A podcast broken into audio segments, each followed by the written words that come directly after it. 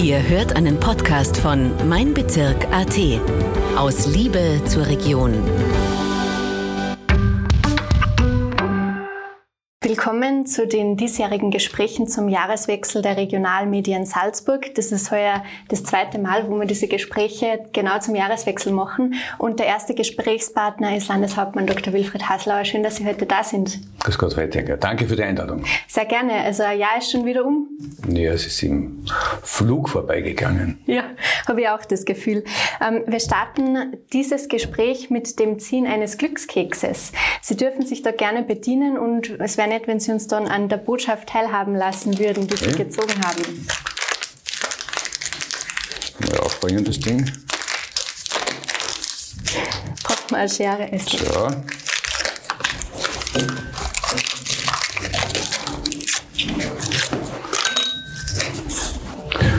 Glück ist die Summe schöner Momente.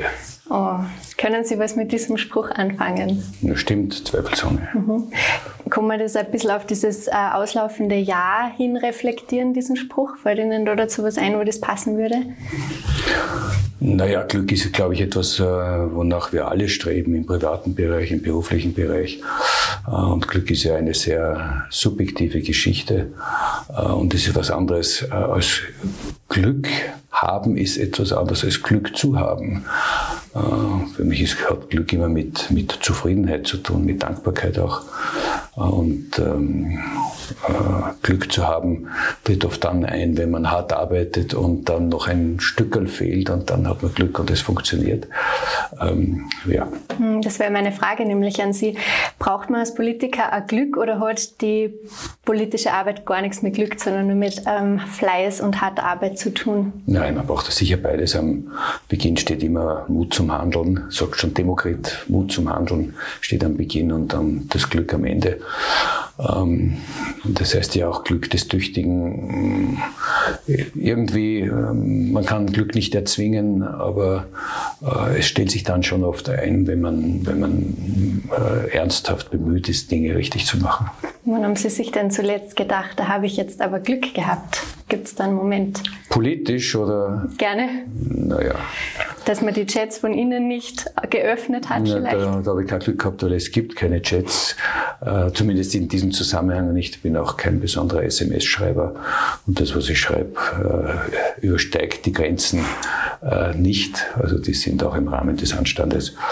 Nein, äh, oft finden angesagte Revolutionen nicht statt oder angesagte Probleme und es kommen ganz andere. Aber auf Glück kann man nicht bauen. Ich glaube auf seriöse Arbeit, auf wirkliches Bemühen, ernsthaftes Bemühen und äh, einfach in, in, Dinge hineinzugehen und Glück zu haben, ist schwierig. Ja, das ist äh, riskant. Äh, vielleicht darf ich ein Beispiel bringen. Wir haben diese Hotelgebäude in Bad Gastein gekauft als Land, weil da einfach das Fenster aufgegangen ist und ich gesehen habe, wenn jetzt dort nicht was passiert, dann sind die auch äh, kulturhistorisch unrettbar verloren und das wäre ein, ein Riesenschaden auch für Bad Gastein gewesen.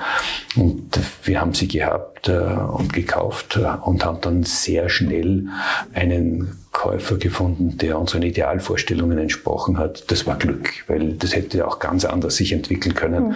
Insofern war es auch eine riskante äh, Aktion, aber Gott sei Dank hat es gut funktioniert und ich freue mich schon nächstes Jahr werden dann die Betriebe eröffnet. Mhm. Geht es da auch ein bisschen in die Richtung Gelegenheit beim Schopf packen? Also ich denke ja. jetzt da an, an, die Budgetverhandlungen, die jetzt waren, äh, wo ja kritisiert wird, wie viel Geld zum Beispiel für den äh, Umbau der Festspielhäuser ausgegeben wird oder für andere Kultureinrichtungen. Ist es trotzdem so, wie Sie sagen, ähm, wenn die Gelegenheit da ist, muss man die ergreifen und Dinge umsetzen, egal wie die Situation rundherum ist? Ja, natürlich. Man muss auch hier und da äh, in, in ein gewisses Risiko hineingehen, denn ähm, man kann nicht immer hundertprozentig voraussagen, was am Ende herauskommt. Aber wenn man äh, der, der, Meinung ist und äh, der Überzeugung ist, das ist jetzt richtig und wir müssen das jetzt machen, dann muss man auch den Mut haben, die Dinge anzugehen, auch auf das Risiko hin, dass man sich unbeliebt macht. Äh, wichtig ist, was am Ende herauskommt. Das ist das Entscheidende. Und für mich ist immer auch Kritik ein guter Gradmesser für Schwierigkeiten, äh, aber auch für das richtige Erkennen von Problemen. Denn Probleme sind immer mit unterschiedlichen Meinungen konfrontiert und es gibt immer Gegner zu irgendwas. Mein Vater sagt immer oder hat immer gesagt, äh, was immer du tust, wirst du kritisiert werden, kannst gleich das Richtige tun. Und das versuche ich mich zu halten. Mhm. Schönes Zitat. Ähm, bei unseren letzten Gesprächen zum Jahreswechsel habe ich Ihnen die Frage gestellt, was Sie prognostizieren würden, was die größte Herausforderung für das Jahr 2022 sein wird. Und Sie haben damals geantwortet, die Pandemie, Auswirkungen des Klimawandels wie Trockenheit, Hitze, steigende Schneefallgrenzen und der Zusammenhalt in der Bevölkerung. Haben Sie es damals gut getroffen, würden Sie heute rückblickend sagen? Ja, ich würde schon sagen, was wir natürlich nicht gesehen haben, ist, dass der Krieg in der Ukraine ausbrechen wird. Und was wir nicht gesehen haben, ist diese Kettenreaktion in Richtung äh, Stromversorgung, in Richtung Teuerung. Ähm, das war damals nicht vorhersehbar. Und ich muss ganz ehrlich sagen, bis zum 23. Februar hätte ich auch nicht geglaubt, dass dort ein Angriffskrieg, ein konventioneller Angriffskrieg in Europa stattfinden wird. Da wurden wir eines Besseren belehrt und das hat natürlich die Welt noch einmal verändert. Denn man muss ja sehen, äh, dass äh, unfassbare Summen eigentlich jetzt sinnlos, aber leider notwendigerweise in Rüstung ausgegeben werden. Äh, und das hat die Welt wirklich verändert. Und auch, dass ähm, Russland auch mit seiner reichen, jahrhundertealten Kultur sozusagen sich komplett jetzt von Europa durch diese Aktion wieder abnabelt, das ist schon ein Drama. Insgesamt ist es wirklich ein Drama, auch was die Menschen mitmachen müssen. Und wir haben damals natürlich auch nicht vorhersehen können, dass so viele Vertriebene aus der Ukraine zu uns kommen. Ähm, das hat Gott sei Dank gut funktioniert. Da bin ich sehr, sehr dankbar. Da haben viele sehr, sehr gut gearbeitet. Die sind gut untergebracht bei uns. Aber es ist natürlich für die Betroffenen auch schrecklich. Hm. Und es sind die Herausforderungen, die man nicht vorhersehen hat können, natürlich. Aber sind es auch die großen, die es jetzt tatsächlich waren? 2022? Das war sicher, die Ukraine war eine, eine große Herausforderung. Das, das gesamte Komplex Teuerung und insgesamt die Unsicherheit für die Menschen, äh, die Menschen sehnen sich nach Stabilität und Berechenbarkeit. Und es sind so viele mögliche Krisen und so viele mögliche Gefährdungen in der Luft, dass die Leute einfach unrund werden. Ja? Und äh, ich glaube, das ist auch eine wichtige politische Aufgabe, diese Stabilität auszustrahlen durch sehr äh, bewusstes und unaufgeregtes Handeln und einfach zu versuchen, die Probleme zu lösen. Mhm. Also Sie haben dieses Unsicherheitsgefühl angesprochen. Wenn man jetzt aber Salzburg anschaut, ist eigentlich die Situation noch recht ein, also recht positiv. Wir haben einen super Arbeitsmarkt aktuell. Die Wirtschaft steht gut da. Der Tourismus hat wieder Rekorde geschrieben. Wie gibt es da diese Divergenz zwischen was ist und was ich fühle? Ja, das ist tatsächlich äh, eine völlig diffuse Situation. Denn wenn man auf die Daten schaut, wenn man auf die Straße geht, wenn man versucht, Tische in Restaurants zu bekommen, wenn man sich die Adventmärkte anschaut, die Buchungslage im Tourismus, das ist alles äh, großartig. Äh, Im Bereich der Industrie sind die Auftragsbücher unterschiedlich gefüllt. Da ist eher ein bisschen Sorge. Auf der anderen Seite gibt es auch wieder Betriebe, die hervorragend ausgelastet sind. Aber wenn du jeden Tag in der Zeitung in den Nachrichten nur Hiobsbotschaften bekommst, ähm, da klicken sich die Leute dann irgendwo aus und äh, das ist eine, eine gefährliche Entwicklung.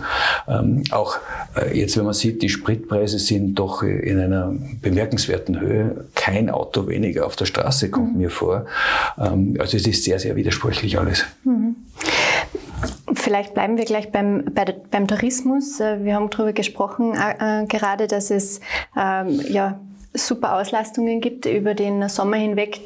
Bessere Zahlen, glaube ich, bei Nächtigungen als im Rekordjahr 2019.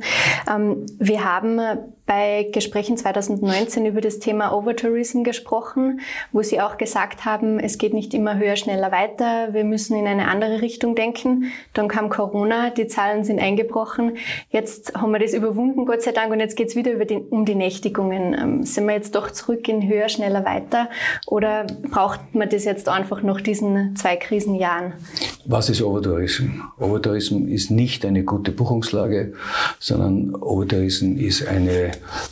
Übersättigung äh, der Bevölkerung mit Tourismus, auch der Situation in den Städten und äh, das Thema Obertourismus ist vor allem hat mit Tagestouristen sehr viel zu tun. Da haben wir jetzt noch nicht diese massive Rückkehr der Reisebusse, da bin ich auch froh darüber. sondern die Entwicklung ist, geht ganz klar in Richtung Nächtigungstourismus. Aber insgesamt müssen wir doch sehr darauf aufpassen, dass die äh, Bevölkerung auch noch eine Tourismusgesinnung hat. Und ähm, äh, denn letztlich ist es unser Land und, und darauf kommt es an. Es ist das Land der Salzburgerinnen und Salzburger mit ihren Lebensbedingungen. Wir sind ein gastfreundliches Land, aber wir wollen da schon auch den Raum und den Platz haben für uns zum Leben. Und äh, ich glaube, dass das gut in Übereinstimmung mit dem Tourismus zu bringen ist. Aber es gibt da gewisse Grenzen des Wachstums. Hm. Das wirtschaftliche Ergebnis am Ende der Unternehmen hängt ja auch nicht unbedingt damit zusammen, wie viele Leute da durchrauschen durch Salzburg. Eben, ich sage, das ist eher ein Tagestourismusproblem ja. Mhm. und äh, nicht ein Nächtigungsproblem. Wir wollen natürlich den Nächtigungstourist hauptsächlich. Ähm, äh, eine gewisse Anzahl von Tagestourismus äh, Tourismus ist äh, auch in Ordnung und glaube ich auch vom Selbstverständnis sehr gut, weil wir sind ja ein freies Land, das frei betretbar ist. Aber es darf nicht so dominieren, dass man äh, in der Stadt sich nicht mehr bewegen kann und sozusagen alles verstopft ist. Mhm. Wenn wir jetzt vielleicht beim Tourismus bleiben, Thema Energieverbrauch, wie, wie schaut es da aus im Tourismus? Ähm, gibt es bestimmte Ansätze, um Energie zu sparen? Gehen da die Touristiker mit oder ist das schwierig für, für Salzburg? Ja, sehr. Die Touristiker gehen sehr mit und äh, der Anteil des Tourismus am Gesamtenergieverbrauch ist gering. Auch das Seilbahnen ist gering, das wird ein bisschen überbewertet. Und äh, die Betriebe haben enorm investiert in äh, energiefreundliche Systeme. Ähm, äh, also das ist nicht unser Kernproblem. Mhm. Ideen sind da zum Beispiel, ähm, den Wellnessbereich ein bisschen herunterzukühlen und die Lifte langsamer fahren zu lassen. Kann das vielleicht auch ein Learning für langfristig sein, wenn ich daran denke, man wird wahrscheinlich merken, der Skisport, der Spaß am Skifahren wird nicht geringer sein, nur weil die Lifte langsam Ja, wir haben ja zwei Bereiche. Nicht? Der, eine Bereich ist die Teuerung im Energiebereich und da entscheiden die Unternehmen sehr klug selber, welche Maßnahmen sie setzen, um hier kostenmäßig über die Runden zu kommen. Und der zweite Bereich ist äh, der Fall einer allfälligen Stromknappheit. Energielenkung heißt das Stichwort. Äh, und da ist dann die Frage zu stellen, welche Bereiche äh, werden dann nicht betrieben, um Strom zu sparen. Da geht es nicht um Blackout, das ist ja ein weit, breit, weit verbreitetes Missverständnis, sondern geht es darum, dass 5, 10, 15 Prozent zu wenig Strom zur Verfügung stehen, die man dann einsparen muss. Wir haben da ein sehr detailliertes äh, Programm erarbeitet, wie man da vorgehen kann. Und da kann es natürlich dann sein, dass die eine oder andere Betriebsteil nicht betrieben werden kann vorübergehend, bis dann wieder die Normalversorgung eingestellt ist. Mhm. Da ist ja Salzburg, äh, glaube ich, auch Vorreiter bei diesem Energielenkungsbeirat, dass man da alle mit ins Boot holt.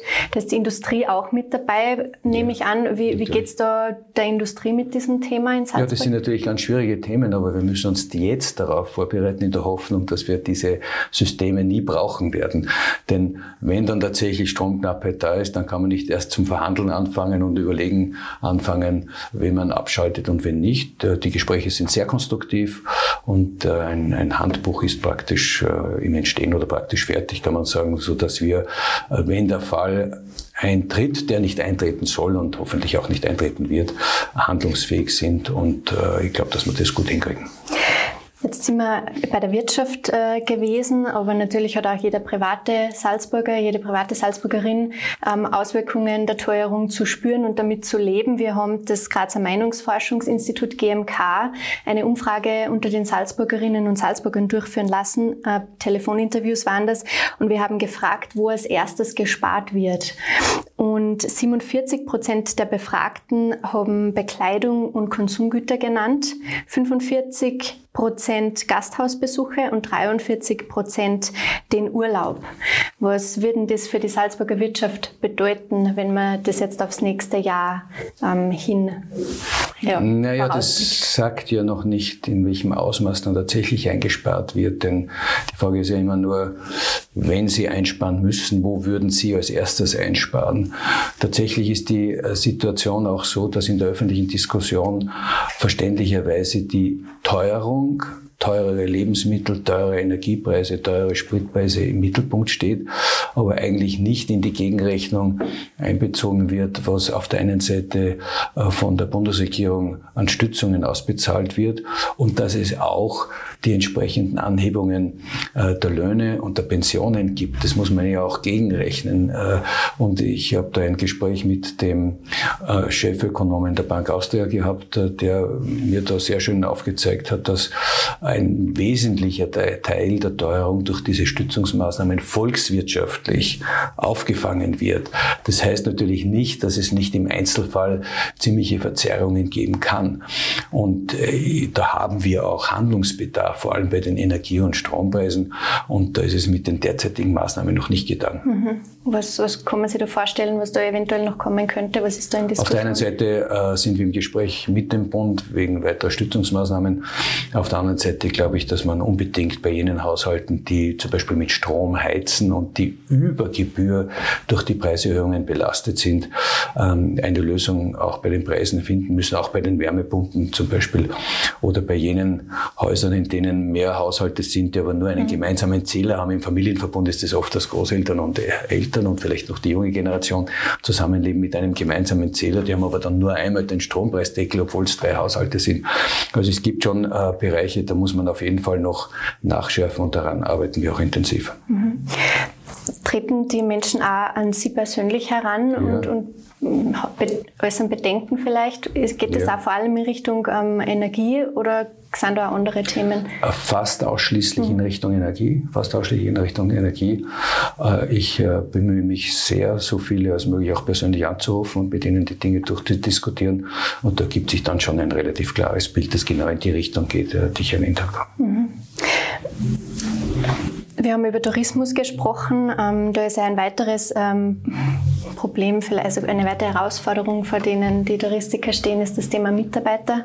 Also ich sage jetzt dezidiert Mitarbeiter, nicht Fachkräfte, weil ich glaube, von denen kann man eh schon lange nicht mehr sprechen. Überall äh, fehlen Mitarbeiter, überall fehlen Fachkräfte bei einer fast Vollbeschäftigung.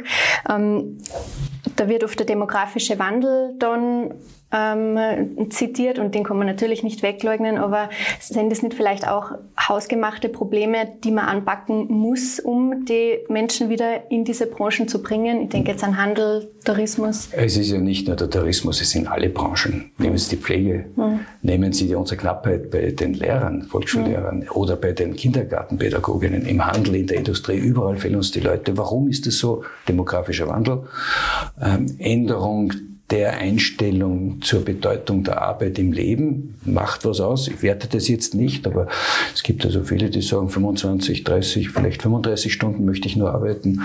Ähm, zum Teil überlange Ausbildungszeit. Wir sind natürlich auch in einem Land, das die Qualifizierungen immer weiter rausschraubt. Das ist zum Teil gut, aber zum Teil werden auch Leute vom Arbeitsmarkt dann weggehalten.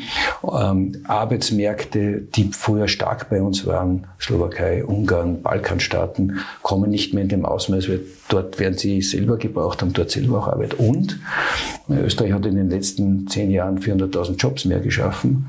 Da entfällt auf Salzburg sicher 40, 45.000 bei gleichbleibender Bevölkerung. Ja. Also kann sich das nicht ausgehen. Was ist die Antwort? Wir müssen Anreizsysteme schaffen, neben Qualifizierungen, äh, neben Effizienzsteigerungen. Und diese Anreizsysteme könnten zum Beispiel sein, dass äh, Überstundensteuer freigestellt werden, weil wenn es sich nicht auszahlt, dann äh, ist es auch für die Leute uninteressant, mehr zu arbeiten. Dass äh, gerade im Bereich von älteren Mitbürgern, die gerade in Pension gegangen sind, ein bisschen was noch machen würden, die äh, Pensionssicherungsbeiträge und die Zuverdienstgrenzen angepasst werden. Also da gibt schon noch Schrauben, an denen man drehen kann. Und wir brauchen sicher auch eine geordnete Arbeitskräftezuwanderung, ähm, die auch Märkte, Arbeitskräftemärkte außerhalb der EU beachtet. Hm, da gäbe es noch was zu holen. Natürlich. Wenn Sie zum Beispiel sehen, in den Philippinen gibt es hervorragend ausgebildete Krankenschwestern. Staatssprache ist dort Englisch. Äh, und die Nostrifizierungen dauern ewig, bis die bei uns anerkannt werden. Also müssen wir uns die Frage stellen, können wir bei den Nostrifizierungen was machen?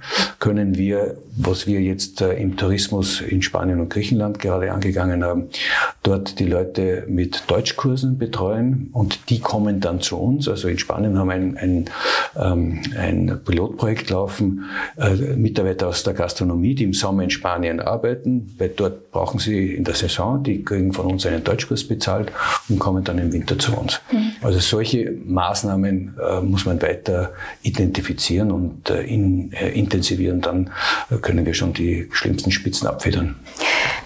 Denken Sie, dass es irgendwann eine Priorisierung geben muss? Weil Sie haben jetzt den Tourismus genannt. Das ist jetzt natürlich Luxus, aber wenn ich an die Pflege denke und wenn ähm, wir hören, dass 900 zusätzliche Fachkräfte 2030 fehlen werden, obwohl schon viel in die Ausbildung investiert wird und in die Ausbildungsplätze, das, das hat ja eine ganz andere Dramatik dann als diese. Das hat eine enorme Dramatik, denn äh, in vielfältiger Hinsicht, ja nicht nur in den Spitälern, auch in den Seniorenwohnheimen, auch in der Betreuung zu Hause, auch bei der aufsuchenden Pflege. Ähm, und daher haben wir das Pflegepaket 2 in intensiven Verhandlungen auch mit Spezialisten aus der Branche erarbeitet, dass es uns in den nächsten Jahren 220 Millionen Euro äh, kostet. Das investieren wir auch gern. Dort setzen wir ein Schwergewicht. Das wird auch bestimmt für die nächste Legislaturperiode ein eine ganz entscheidende Frage, können wir die Pflege personell so ausstatten, dass unser Gesundheitssystem weiter diese hohe Qualität aufweisen kann? Und wenn nicht? Nein, wir müssen alles tun, dass mhm. es funktioniert. Mhm.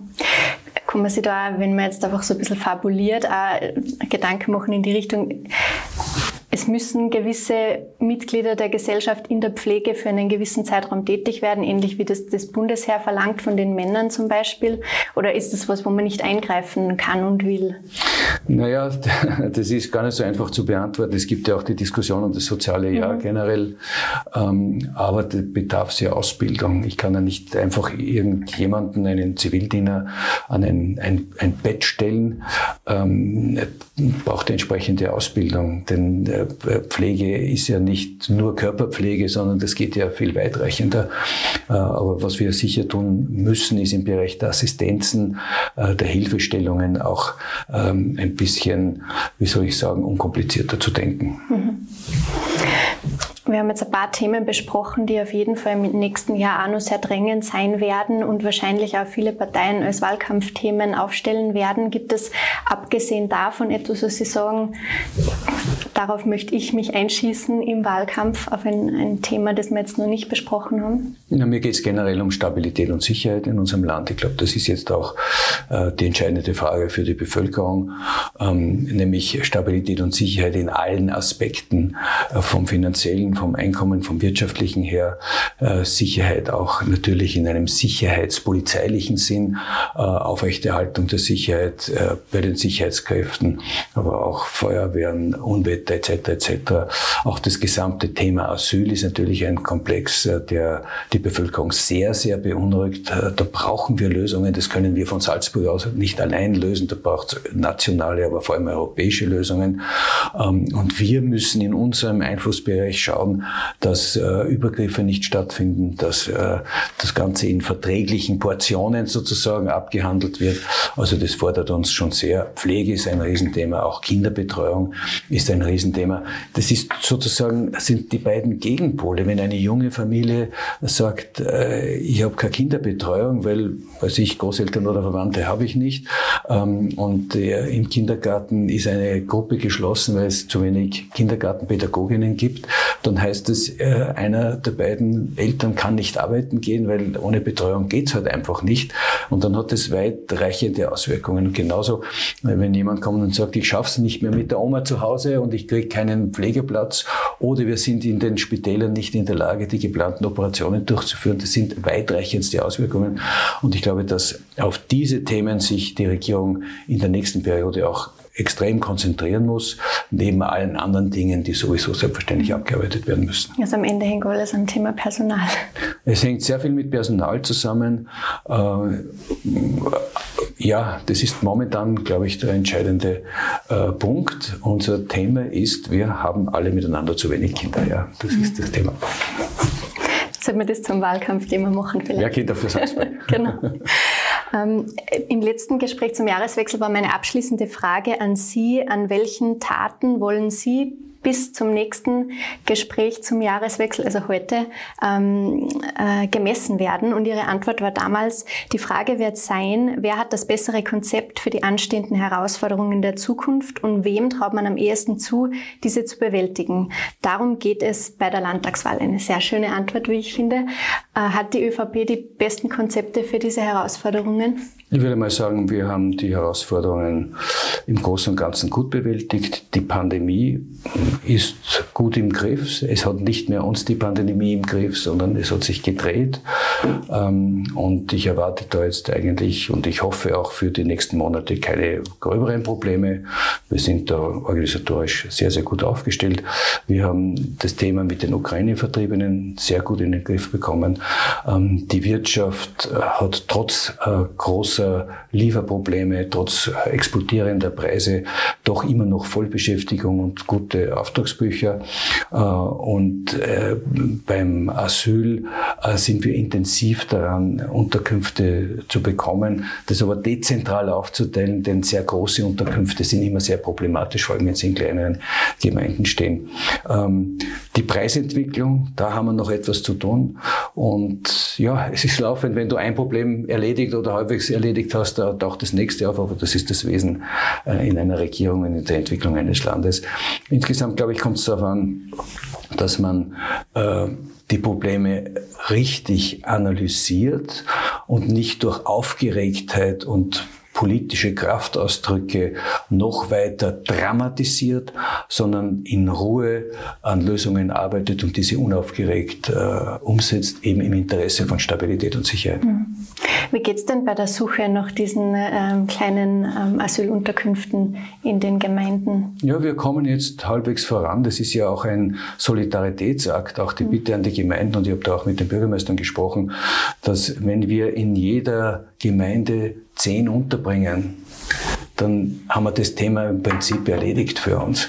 Und wir haben auch unser organisatorisch umgestellt. Wir reagieren nicht nur mehr auf angebotene äh, Objekte, sondern wir suchen aktiv, auch aufsuchend. Äh, und ähm, es wird dann eine NGO, also ein, ein Hilfswerk oder Jugendamtwerk oder die Caritas oder wer auch immer, diese Wohnung anmieten, betreut dort auch äh, die Flüchtlinge. Und dann können wir in den kleinen Einheiten mit dem Gutwill, der im Ort vorhanden ist, mit dem Pfarrkirchenrat, mit den Frauen, äh, die sich hier engagieren, die Leute auch entsprechend betreuen, im Sport vielleicht auch ein bisschen integrieren und ihnen äh, sozusagen ein bisschen den Schrecken auch nehmen.